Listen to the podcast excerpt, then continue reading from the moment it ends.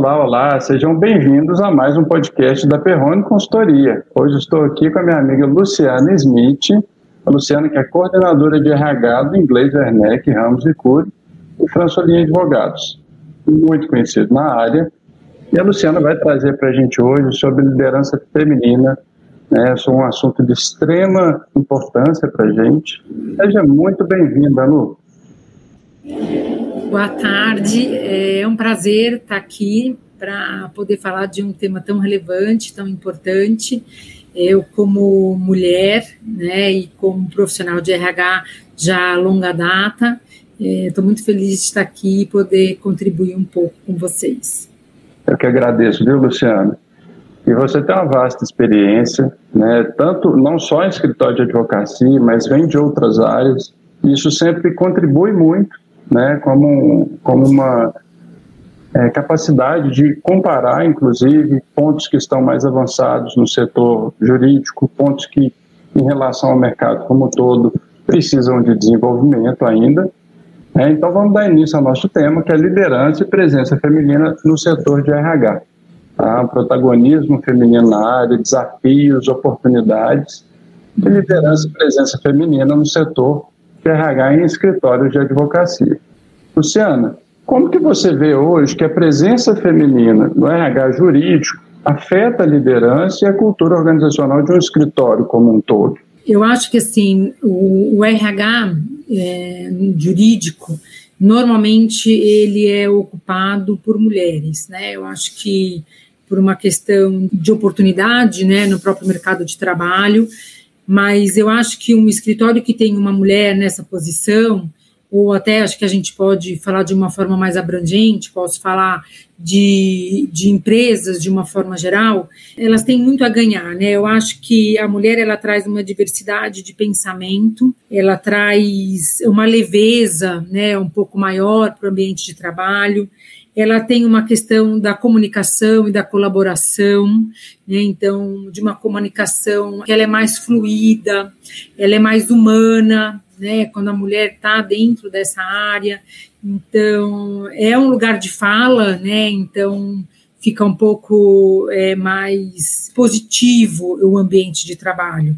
Então, é, a mulher ela entende muito mais o equilíbrio da, entre a vida pessoal e da vida profissional, por exemplo, né? Porque ela vive isso na pele. Então, ela tem que equilibrar vários pratinhos ao mesmo tempo. Ela tem que ter uma profissional competente, capacitada. Ela tem que se dedicar é, de 10 horas por dia, né, de 8 a 10, a grande maioria mais de 8, principalmente se ela ocupar algum cargo de gestão, se ela tiver como coordenação ou gerente de RH. Então, ela entende quando a gente tem dentro de, uma, de um escritório é, algum profissional ou uma, alguma outra mulher passando por algum problema e é, ela consegue entender, tem uma empatia muito maior em relação a essas outras mulheres, né? E mesmo às vezes os homens também, né? Então ela consegue entender muito mais a dinâmica de um lar, que não necessariamente o lar ele é conduzido por uma mulher, né? É, é uma questão cultural, mas hoje tem mudado muito isso, e muitas vezes o homem assume, assume o comando, né? Ele é dono de casa, ele é o pai que participa das reuniões, ele é o pai que faz a lição, né? ele é o pai que fica em casa quando o filho está doente. Então, eu acho que a mulher ela tem essa característica de ver as situações com um lado mais humano. É, acho que essa questão da empatia, como eu falei anteriormente, né? Eu acho que isso acaba acontecendo de uma maneira mais natural né, e mais compreensiva. Perfeito, Luciana. E a gente vê cada vez mais, assim, em seleção, né, por exemplo, a gente vê um, uma maior quantidade de mulheres, normalmente. Tá? Então a gente vê uma força muito grande. Uhum. É, e eu gostaria que você trouxesse para a gente quais características é, a mulher precisa ter para desenvolver um trabalho bem sucedido em um RH jurídico? Olha, eu acho que a mulher hoje ela tem que ter um controle emocional muito grande para saber lidar, porque o, o RH ele é meio um para-raio.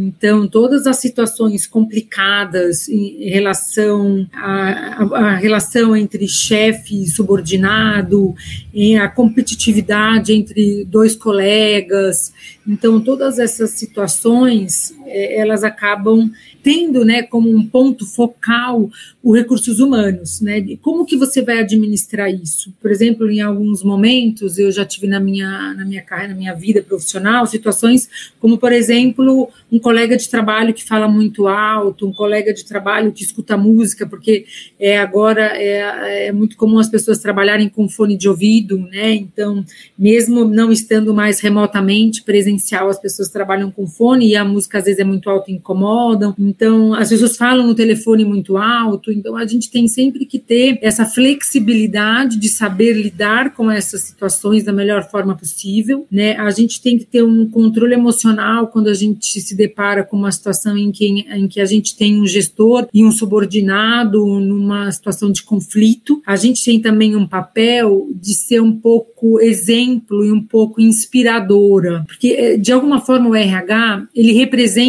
o que a sociedade deseja. A sociedade, quando eu digo, são sócios, né? Então, ela tem que fazer o meio de campo entre os seus funcionários, os seus advogados, né, de uma forma geral, todo o seu corpo ali de integrantes e o, os sócios, né.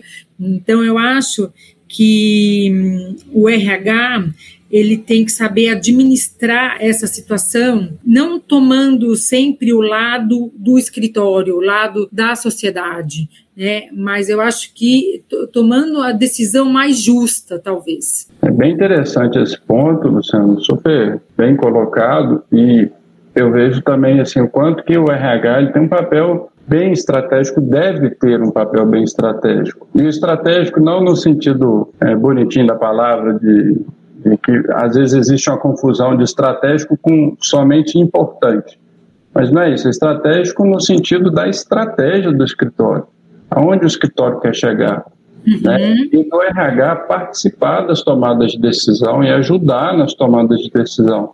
Então, quando você traz isso, é, me vem uma, uma imagem assim do RH tendo uma força para mostrar que às vezes o que é melhor para o escritório ainda vai ser demonstrado com dados, né? precisa ser demonstrado é, e que é o melhor para todos, né? Que às vezes o que é melhor para o escritório não é necessariamente o que é a, a, de início se tem uma ideia, uhum. né? ou uma, um, uma previsão, um pré-julgamento. O RH precisa trazer esses dados, né? Por que, que eu acho que essa posição não está totalmente adequada, que eu acho que a gente tem que pensar em outra? Porque com base nesses dados, eu consigo demonstrar que se a gente for por esse lado, vou ter um aumento da rotatividade, e isso traz um. É, até financeiramente é ruim para o escritório, né? Uhum, em uhum. termos de imagem, em termos de uma série de questões. Então, é super legal isso, né? Da gente ter a firmeza com base em dados e discutir. E é muito legal quando você tem essa liberdade junto do escritório de poder discordar, né, de, de ter o diálogo, é, de você poder sustentar a sua seu ponto de vista. Uhum. Eu vejo isso como características muito importantes, né? Uhum. Nas tomadas de decisão, não simplesmente seguindo é, uma orientação inicial, né? Mas uma discussão. Não, sem dúvida. Eu acho que assim o RH é, ele tem que ser utilizado da melhor e da mais profunda forma possível, né, dentro de uma dentro de um escritório. Então a gente está lá exatamente para cumprir esse papel. Né? Então, tem o RH estratégico, que, que participa de todas as decisões e colocando seu ponto de vista, que é o meu caso. Né? Então, assim, eu, eu participo do escritório, de, de assim, da, não da tomada de decisão em si, mas assim, eu tenho uma oportunidade de colocar é, a minha opinião em relação a, a, um determinado tema e participar muitas vezes ativamente dele, como implantação de programas, implantação de projetos, né? Então, e por que, que eles são importantes para o escritório? Então, tem toda essa, essa participação do RH, e sem dúvida nenhuma, o RH tem que ser estratégico, ele tem que participar da, de decisões importantes, e, e, eu acho que isso é o caminho né, para um escritório bem sucedido no que tange recursos humanos. Maravilha. Luciana, o IWSF é uma banca majoritariamente feminina? Como que a liderança feminina no RH pode promover uma igualdade de gênero e a diversidade no ambiente jurídico como um todo?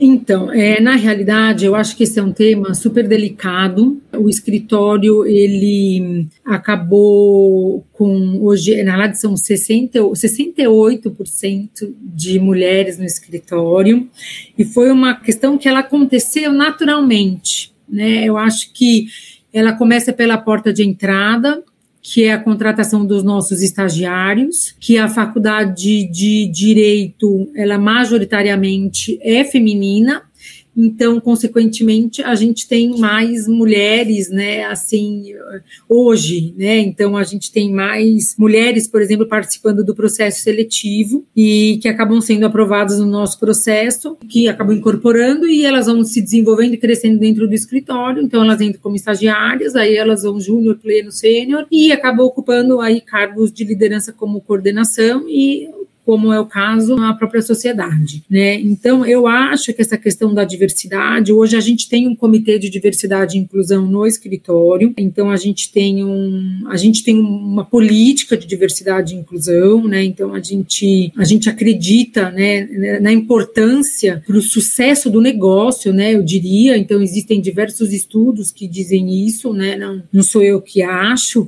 que assim a diversidade ela traz é, aspectos importantes e visões muito diferentes e que, portanto, é, seria muito importante você ter um ambiente o mais diverso possível. Nós buscamos a diversidade nos nossos processos seletivos, então a gente, inclusive quando a gente divulga as nossas vagas, a gente divulga no LinkedIn, por exemplo, que todos têm acesso, né, independente de raça, gênero, né, enfim. E para nossa surpresa, a gente, assim, a gente recebe currículos com pessoas basicamente com o mesmo perfil, por exemplo. Né, a gente é, tem uma muito desejo em ter no nosso corpo de advogados é, negros, mas a gente tem uma dificuldade muito grande em contratá-los. Então, LGBTQIA+, também, então a gente tem alguns no escritório, que a gente fez o nosso censo, a gente faz o censo todo ano, então a gente fez, mas ainda é um número pequeno que a gente tem, que os representam, mas, assim, a gente tem buscado, e o comitê tem pensado em ações mais efetivas para conseguir essa diversidade. Né? Então, assim, durante a pandemia ficou um pouco adormecido, porque a gente estava em casa, trabalhando remotamente, mas agora a gente já retornou há um ano praticamente, foi acho que em fevereiro ou março do ano passado, e a gente já tem isso aí como um foco nosso, realmente diversificar mais a contratação. Eu acho particularmente muito importante, né? acho necessário. Né? Eu acho que no mundo de hoje a gente não, não tem mais como passar desapercebido e deixar como está. E esse é um desejo nosso, um desejo, um desejo genuíno do IWRCF, né? a gente trazer a diversidade para dentro de casa. Perfeito, Luciana. Luciana, embora o número de advogadas inscritas na OAB seja superior ao número de advogados, o número de mulheres em posições de liderança, na maioria das bancas, ainda é muito pequeno. Isso a gente vê realmente nos ranqueamentos, é, até quando a gente vê em revistas que mostram as sociedades, de modo geral, que a gente vê o número de profissionais mesmo, a gente vê que ainda tem uma discrepância né, importante. É, você acredita que a liderança feminina no RH pode alterar esse quadro? Eu acredito que sim, é, se inverter, porque hoje, se você for olhar a base da pirâmide, né, como eu falei inicialmente, ela é composta mais de mulheres, né, e, e isso, é, elas entram dentro de um plano de carreira, acontece um desenvolvimento e, consequentemente, elas vão chegar nas lideranças. Então, eu acho que eu digo que o, inglês Werneck, né, daqui a uns 15 anos, por exemplo, acho que a gente vai ter é, mais mulheres do que homens na sociedade. Eu acredito nisso, né? Então, considerando hoje o quadro que a gente tem, considerando que 68% são mulheres, que as, a gente tem hoje um, um número de estagiárias superior, né, um pouco superior do que o dos, dos meninos. Então, eu acho que é um desenvolvimento natural e um crescimento natural, e eu acho que é uma tendência, sim, né? Maravilha. Eu acho que é uma tendência também, né, pela força feminina que a gente vê na base, a gente vê em certos momentos de carreira se aproximando cada vez mais de um aumento no quadro de sócios de escritório e cargos de liderança como um todo. Luciano, o papo está muito bom, né, mas já estamos chegando ao fim. E para a gente finalizar, eu gostaria que você fizesse um compilado disso que a gente trouxe, trazendo em especial os principais desafios que se enfrentam ao liderar equipes no RH jurídico como um todo. Aqui, não só do, do público feminino, né, mas de liderar equipes no RH dentro do mundo jurídico. É, bom, eu acho que assim, a gente o RH jurídico, eu acho que ele não foge muito de quando a gente fala de um RH de uma forma geral, né? Eu acho que os desafios são muito semelhantes. Então, eu eu acho que assim um desafio que sempre foi de RH é a questão da atração e retenção de talentos. Né? Então, hoje o mercado ele é muito competitivo, o perfil dos candidatos mudou muito, né? Então, o que atraía o candidato há uns 20 anos atrás, 10 anos atrás, não é as mesmas características que atraem um candidato hoje, né? Então, a gente consegue, nas pesquisas que a gente acompanha, né? Hoje,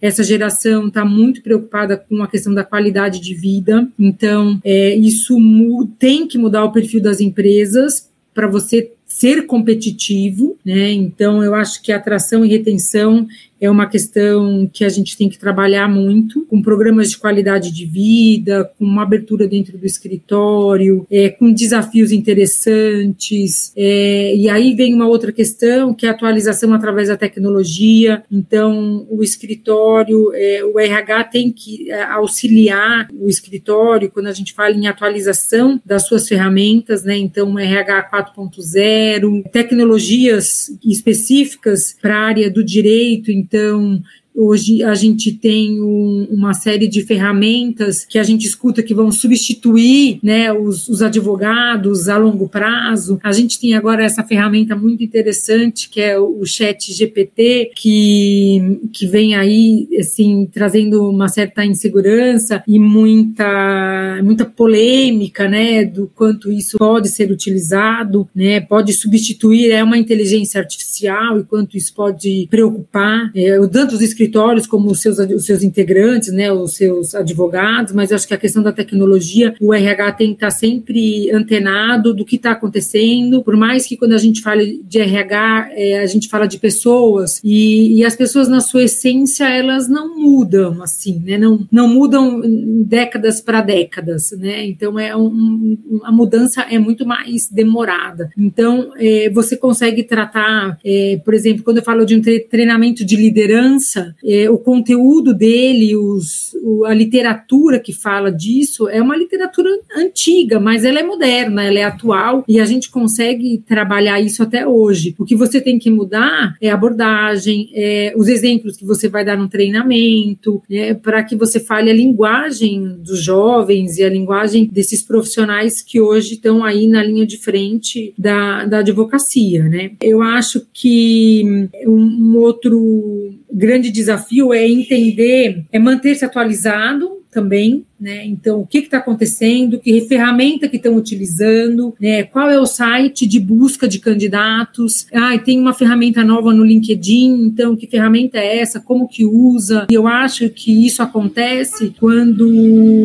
é, é, grupos de RH são formados, benchmark, encontros de recursos humanos, isso é riquíssimo para que a gente traga é, atualizações para dentro dos escritórios, né? Para que a gente consiga estar tá sempre atualizado. Mas eu acho que assim é, são aflições que todos os RHs têm, né? Não, não vejo assim uma questão muito diferente e um, uma uma outra questão também que eu acho que ela é contínua é fazer a administração dos conflitos, né? Que independente da, da organização do escritório vai, vai existir sempre. Onde tem pessoas tem conflitos, né? as pessoas pensam diferentes, então isso vai existir sempre. E eu acho que é fazer essa gestão desses conflitos que é um desafio e que o RH tem que saber lidar muito bem com isso. Maravilha, Luciana, que aula. Ah. Concordo em gênero, número e grau, né? E, e volta a reforçar a importância do RH. Ele tem ganhado, né, Luciano? A gente vê que o RH ele tem sido visto minha atuação no, com o RH jurídico em torno de 14 anos, é, eu pude perceber ao longo desse tempo um grau de importância muito maior no RH, tá? RH realmente sendo visto como é, peça chave, peça estratégica. E aí, no sentido da estratégia, não pode faltar o RH. Né? Alguns bem mais à frente, outros acordando, né? mas de modo geral, o mercado, a força do RH tem sido cada vez maior. Parabéns pela sua carreira, tá? ah, parabéns por, por todo esse crescimento que você tem gerado junto ao escritório. E muito Obrigada. obrigado pela sua presença. Seja sempre muito bem-vinda. Obrigada a vocês pela oportunidade e eu estou à disposição. Esse foi o podcast da Perrone Consultoria. Acompanhe nossas redes sociais e fique por dentro de todas as novidades, oportunidades e artigos sobre o mercado jurídico.